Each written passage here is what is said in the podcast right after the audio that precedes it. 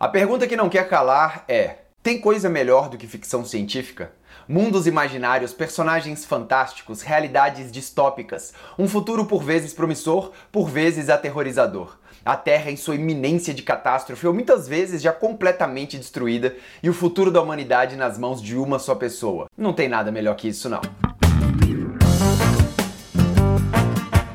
Queridos bibliófilos e queridas bibliófilas, sejam bem-vindos ao Ler é Verbo, nosso canal de leitura e escrita. Hoje vamos começar uma trilogia, a trilogia fantástica, que são as mais influentes obras de ficção científica de todos os tempos. Então já se inscreva no canal para não perder nenhuma atualização.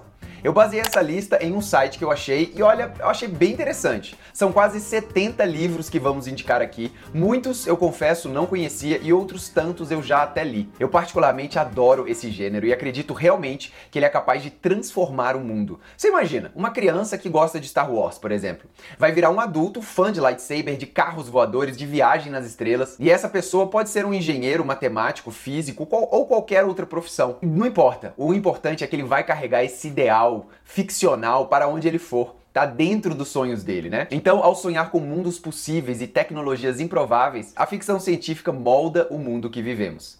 Além do que eu acho bem libertador você poder sair das regras da realidade e se jogar em um mundo próprio, com outros desafios, com outra lógica de progresso. Muitas vezes, quando a nossa própria realidade parece difícil demais para ser vivida, é na ficção que vamos encontrar as respostas e o alívio de nos sentirmos humanos. Vamos começar com um clássico que praticamente inaugurou o gênero ficcional. É considerada a primeira obra de ficção científica lançada em 1818 por uma mulher.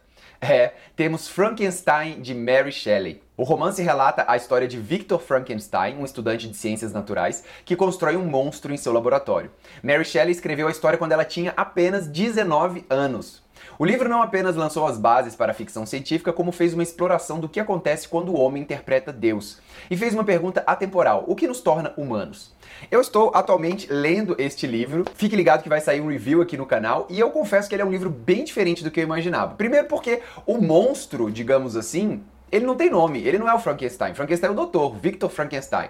Ele foi que criou o monstro. E segundo, porque a escrita do livro é bem peculiar. Começa num no navio no Polo Norte e aí acham esse doutor que ele tá atrás desse monstro e aí ele vai contar essa história dele e o monstro também conta uma versão da história, é bem diferente, é bem legal. Muito bem, em segundo lugar, escrito em 1869, temos 20 mil léguas submarinas de Júlio Verne.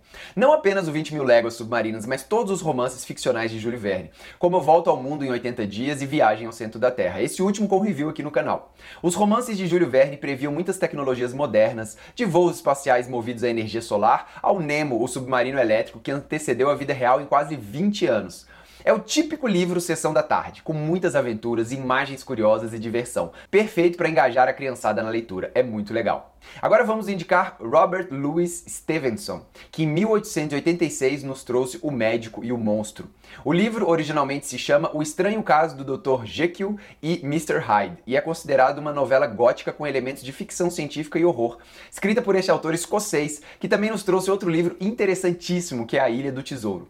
Frankenstein, Drácula e O Médico e o Monstro são considerados por Stephen King os três grandes clássicos do gênero de terror. E agora para terminar a primeira parte da nossa trilogia, não poderíamos poderíamos deixar de fora H.G. Wells, escritor britânico que em 1895 publicou A Máquina do Tempo e inaugurou uma nova era na ficção, as viagens no tempo, a evolução científica, as visões pós-apocalípticas da Terra. O livro conta a história de um personagem conhecido apenas como o Viajante do Tempo, que desenvolve com base em conceitos matemáticos uma máquina capaz de se mover pela quarta dimensão, neste caso considerada como a dimensão do tempo. Com ela ele viaja até o ano de 802.701 depois de Cristo. H.G. Wells Wells também escreveu A Guerra dos Mundos, que conta a história de uma invasão alienígena na Terra. Esse autor influenciou toda uma geração e continua influenciando, pois suas obras viraram filmes, séries, quadrinhos e também influenciou o Elon Musk. É, sério. Pessoal, os links de todos os livros estão aqui na descrição e no primeiro comentário do vídeo. E na próxima parte da nossa trilogia fantástica, vamos falar dos livros lançados a partir de 1900 até 1959. Então já se inscreve aqui no canal para você não perder nenhuma atualização. Muito obrigado pela audiência, um grande abraço, boa sorte e até a próxima. Valeu!